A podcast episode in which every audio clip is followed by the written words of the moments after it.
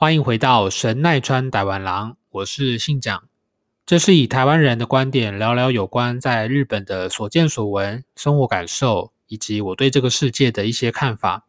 透过台湾郎的频道，带你了解旅游书之外更多的日本。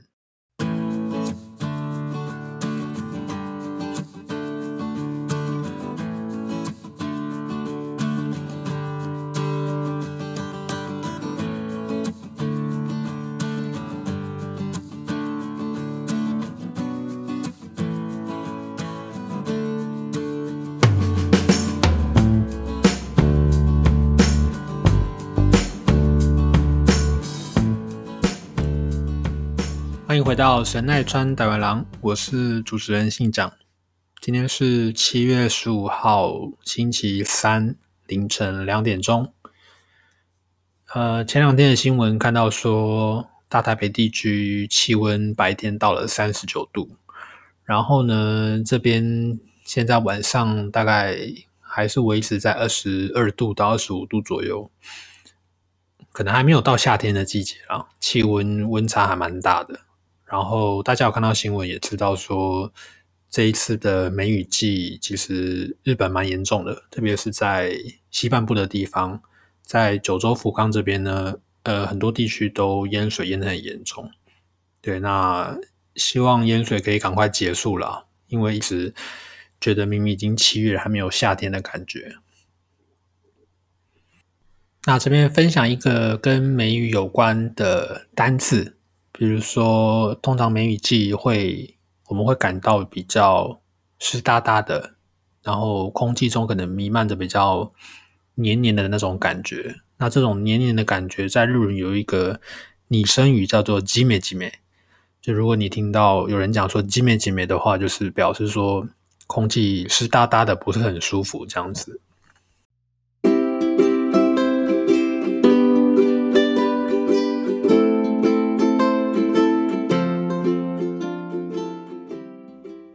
最近看到台湾的新闻都一直在讲发放三倍振兴券的事情，让我想到说，哎，日本也前阵子也发放了所谓的紧急给付金十万元。那今天想来聊聊这个主题。其实这个事情要回到今年的四月上旬，大概是在四月三号的时候，呃，现任的执政党呢是自民党。那自民党的会长呢？岸田会长他在四月三号的时候跟现任的总理大臣安倍晋三碰面。那他提出的政策就是决定说呢，针对特定的家庭呢，就给付每一户三十万日币。那另外一个执政党，大家可能会觉得，诶，有点奇怪。刚才不是已经讲到现任执政党是自民党嘛？怎么又有一个执执政党？这个等一下会说明一下。另外一个执政党呢，叫公民党。公民党的意见跟刚才提到的自民党刚好相反。他提出的意见就是，应该要所有人均等，呃，每一个人都发放十万块。呃，目前日本的话，它是所谓的联合政府，这个是我在网络上查到的啦。那联合政府又称为多党政府。目前的话呢，是由日本的自民党。也就是现任首相安倍晋三所属的这个政党，加上公民党所组成的所谓的自公联立政权，所以你可以想象，有点类似台湾的蓝绿两大政党，两个政党都是执政党，然后共同执行国家的决策这样的一个概念。毕竟是关系到钱的问题，我觉得大家都很在意，然后很关心这个新闻。呃，有人认为说三十万的发放呢，第一个他会必须要考虑每一户家庭的家庭所得，然后政府应该要设定什么样的所得条件，什么样的人符合资格才能够拿到三十万日币。所以，其实，在制度上的区分跟呃设定这个分界点，其实是很花时间的。有人认为这样子太没有效率，所以有一部分人认为说，那为什么不干脆就是？所有人都平等，不管你今天的家庭收入，然后也不考量你的财务状况，每一个人就是发十万元这样。那么在四月之前哦，大概在三月中的时候，这个现任的麻生太郎，他是日本的副总理兼财务大臣，有点类似财务部长了。我觉得他说呢，暂时不考虑所谓每人十万元的政策。那他的理由是说，因为其实在十一年前，二零零九年，就是当时雷曼兄弟的金融海啸之后呢，当时麻生太郎他是担任。日本的总理大臣，也就是现在安倍晋三的位置。当时他曾经是发放给全国日本人民一万两千块日币，但是其实效果不好。那其实后来经过分析呢，原因是因为发放了这个所谓的紧急给付金之后，只有大概百分之二十五的人是真正把钱拿到一般的民生市场去消费。所以绝大多数的人都还是把这一笔钱存起来不用，所以这个对于掌管国家财政的这个大掌柜来说呢，他认为这一次既然要再发放紧急给付金，他不希望再看到同样的失败。NHK 其实也在四月的时候做了一个全国的试论调查，那试论调查结果也显示有大概将近百分之五十的人呢，对于三十万给付是。不认同或者是不给予评价的。那刚才有提到，因为两个执政党彼此的政见是完全背道而驰的，所以呢，自民党呢又提出了一个政策，说我们先透过补正预算案，先发放给需要的特定家庭三十万，然后呢，后面再追加一个所谓的十万元的紧急给付金的发放。那公民党就认为说，不不不，不应该这样做。我们应该取消或者是修改这个预算案，每一个人就直接发十万块，这样子速度最快，然后呢又不会引起大家的舆论上的争议。这样子，在三十万元跟十万元发放的这个决定过程当中呢，自民跟公民两党这中间做了非常多的协调跟讨论。那当然，我觉得以政府的立场来说呢。这个当然对于执政党来说会是很现实的政治考量，一方面要顾及人民的感受，一方面也担心自己的政党的声望跟支持率会下降嘛。所以在五月上旬的时候呢，安倍晋三就宣布日本的紧急事态宣言从特定的疫情比较严重的地区扩大到全国，同时呢也拍板确定。所有的发放金呢，就是十万块，这个政策就不会再变了。那这个十万元的给付金呢，除了日本本国民、本国人之外，外国人也可以领取到，只要你符合特定的条件。这边有一个试算，就是三十万元跟十万元的差距，对于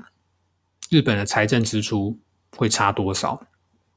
比方来说，以三十万元来说，全日本符合的家庭户数大约有一千三百万。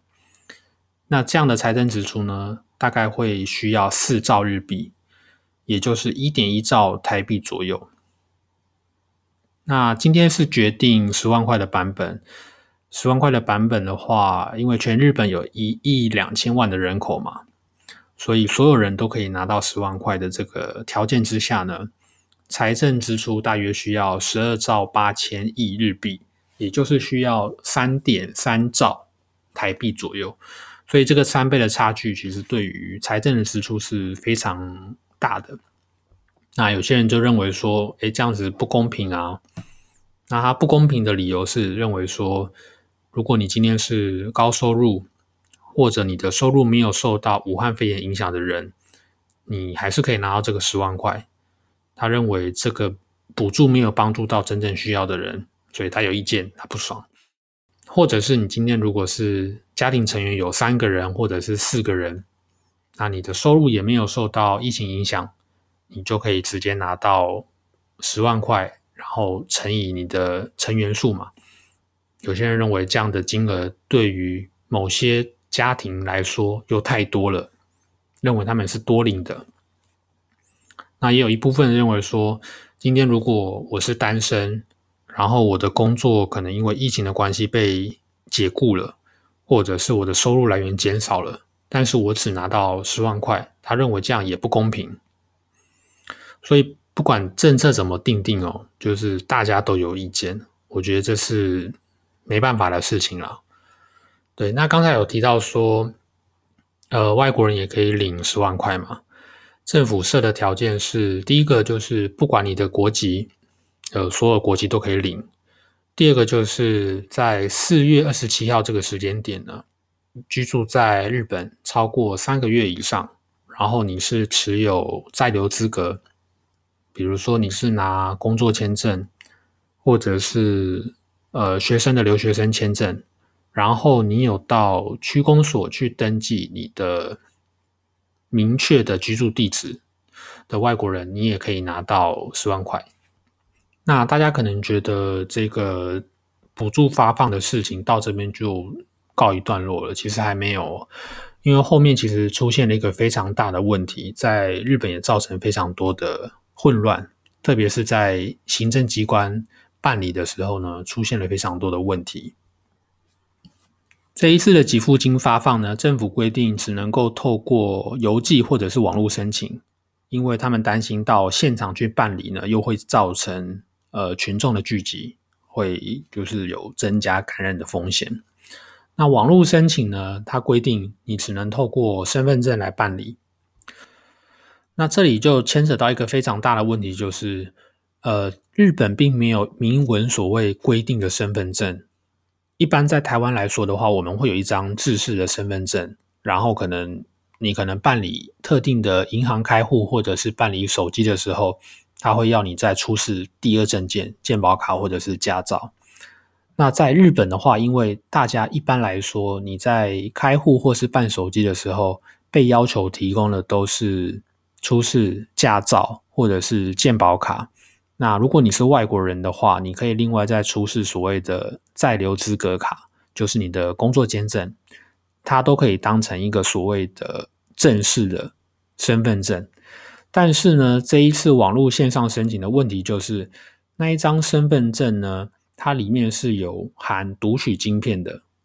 里面有包含你的一些重要的这个人资料。这张卡片呢，在日本叫做 My Number Card。那这张卡片它其实是可以做申请的，但是呢，在疫情之前呢，其实很多日本人并没有去申请这一张所谓 My Number Card。所以，因为疫情的关系，大家除了要申请网络申请之外，然后在网络申请之前，他因为没有这张卡。所以他必须要再花一个程序去申请这张卡片，所以造成了行政作业的大乱。那比较讽刺的就是，也因为武汉肺炎的关系呢，间接的促使了日本这个身份证的使用率的普及。有些人认为说这是本末倒置，因为如果没有这个疫情的话，其实根本没有人会去鸟这个身份证这个文件。那其实我在来日本的时候，当时一来的时候就去办了那一张 My Number Card 的身份证。那其实当时也是有点懵懵懂懂的，我还是不太晓得那张卡到底要干什么。我只知道说那张卡片就是一个所谓也是正式文件的一个证明的卡片这样子，然后里面有非常多的资料。那它也可以透过便利商店、超商的影印机去影印一些你需要的行政的文件。比如说你的居住地址的证明书啦，等等的这些东西，所以这一次其实网络申请一开放之后，对我来说就完全没有任何的影响，因为那张卡片其实就在我手边，我很快就线上申请就完毕了。我记得我是在五月上旬申请的吧，然后他在五月底就发放那个十万块的给付金到我的账户了，所以其实速度来说，我觉得是非常快的。那其实这一次的给付金的发放呢，因为我前一只手机用的蛮久的，其实有点旧了，那就想说刚好这一次有这个十万块可以运用，就拿了一部分去办新手机，那剩下其实就当做生活费了。你要说它是一个额外增加的收入，其实我觉得也不完全对，因为这笔额外进来的钱，你要么是拿去缴房租。那或者是日常生活使用，其实我觉得都差不多啦。问了身边的日本同事哦，大部分的人他们也都是把它看作是一笔临时的收入，或者是用在生活费的支出。刚才前面有提到说，这个麻生财政大臣嘛，他有提到说，在九年前发放的时候，其实效果并不好，所以我觉得他这样讲是有道理的啦。那么这边有一个我觉得蛮屌的，就是呃，我有个同事哦，他结婚了，生了四个小孩。换句话说呢，他们家有六个人。那么你就可以拿出你的精美的计算机按一下，对他们家这一次因为疫情的关系呢，就一次就进账六十万日币，六十万日币超级多，换算台币应该大概有十八万左右。这个时候就体验到。结婚生小孩真好的事情，就是家里人口基数过多，然后因为这次疫情的关系，就领了非常多的钱。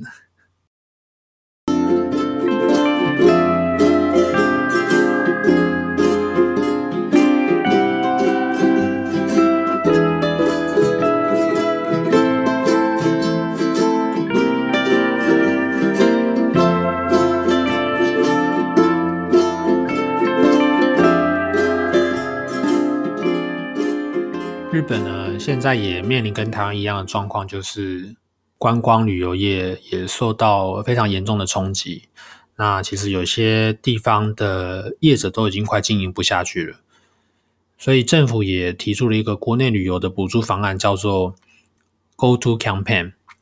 那这个 Go To Campaign 呢，就是要针对国内旅游为对象做补助。那时间呢，是从下个礼拜七月二十二号开始，那配合日本的国定假日，刚好二十三号是海的日子，二十四号是体育的日子，然后配合六日，刚好凑成四连休。这个制度呃有一点复杂，因为它里面有很多的数字的试算，所以我看完了这个国土交通省观光局的简报几次，消化完后才大概了解它的补助的方式了。呃，大方向就是以国内旅游为对象，那包含如果你是住宿过夜，或者你是单日来回的行程，它都提供补助。我们先讲住宿过夜，住宿过夜的话，它的补助价格是所有行程费用的二分之一，或者是最高单日两万日币的上限。那二分之一或是两万日币的补助呢？其中它的百分之七十。退还现金给你，当做旅游津贴的补助，剩下的百分之三十，它会透过所谓地区的一个酷碰券的形式，让你再去观光地做消费。所以，如果店家有加盟酷碰券的话呢，比如说像是土产店或者是温泉游乐园等等的这些设施呢，你都可以把这个酷碰券当成另类的现金来使用。等于算是活化跟刺激当地这样子，不过住宿限制呢，它也有几点呢。比如说呢，每人每晚补助最高就是两万块，不过呢，它没有住宿的天数的限制上限，这个我觉得是蛮厉害的。就换句话说呢，假设你今天是一个人，然后出去两天一夜，你花费了两万块，那政府会补助一万块嘛？那这个一万块呢，就包含了现金的补助七千，再加上互碰券三千，实质负担就是一万三千块的现金。那么我们假设三天两夜，然后你花费了十万块日币的金额，那因为刚才有提到说单日最高是补助两万的上限，所以两天的话总共是补助四万。那这个四万呢，里面包含了现金补助两万八千，跟酷碰券的一万两千块，其实还是蛮划算的啦。就是你实质负担只要七万两千块，那剩下的就有现金补助，然后再加酷碰券这样子。那么另外一个呢，就是当天来回的行程。那当天来回的行程呢，它有要求说，你不能够只是到。某一个地方，然后没有做特定的行为，它规定必须要包含来回的乘车券，加上你在旅行地的特定行为的消费，比如说是搭新干线来回，然后配合温泉，或者是你是搭长途巴士，然后配合采草莓的活动，或者是机票来回，然后加上地区型的体验活动，这样子的话就算是一个补助的对象。那当然，这个补助就相对比较单单纯了。就假设你今天是来回行程是三万块的话，政府它最高补助单日上限是一万块。那这个一万块呢，就是补助七千块的现金，再加上三千块的 coupon 券。那其实这个政策呢，它在简报里面有提到说，目的就是鼓励大家积极的使用特休去旅游，同时呢，也分散就是夏天时期这个休假的利用时段。在进到七月之后，日本的疫情并没有减缓的趋向了，反而是在东京这一个礼拜又变得更严重。因为讲更严重真的是不为过。大概到进了七月之后呢，上个礼拜有连续好几天单日东京都的确诊人数都是破两百人以上，我记得。那其实这个补助呢，日本的雅虎呢，它也开放了一个。投票问卷呢，有十五万人投票，那其实有高达七成五的人是不想去旅行，只有大概两成的人是表示说我会想要去旅行。不过呢，在日本政府的角度呢，似乎不是这样认为的。今年宣布就是日本进入令和时代，然后拿着那个大大的“令和”两个字那个牌子的那一位先生，不晓得大家有没有印象哦？呃，他是仅次于安倍总理之下第二大的这个官房长官哦，叫菅义伟。他在接受日本媒体访问的时候表示呢，控制疫情继续扩大呢很重要，但是同时也希望能够促进经济活动。所以有些人认为，现在推行这个国旅的补助，会不会间接的造成疫情更加严重？希望能够考虑取消或者是延期补助，但是在他目前的计划里面呢，是完全不考虑这个事情。今天跟大家分享了日本针对疫情所提供的紧急补助金的政策跟国旅的补助方案。对我来说，我当然还是最在意日本跟台湾这边什么时候能够彼此互相对等的开放。呃，国民入境到对方的国家，因为这也关系到什么时候可以回家一趟这样子。OK，那我们今天节目差不多到这边。如果你喜欢我的频道呢，记得到 Podcast 上面按订阅，同时帮我按下五颗星，帮我推荐给其他的朋友。我们就下次再见喽，拜拜。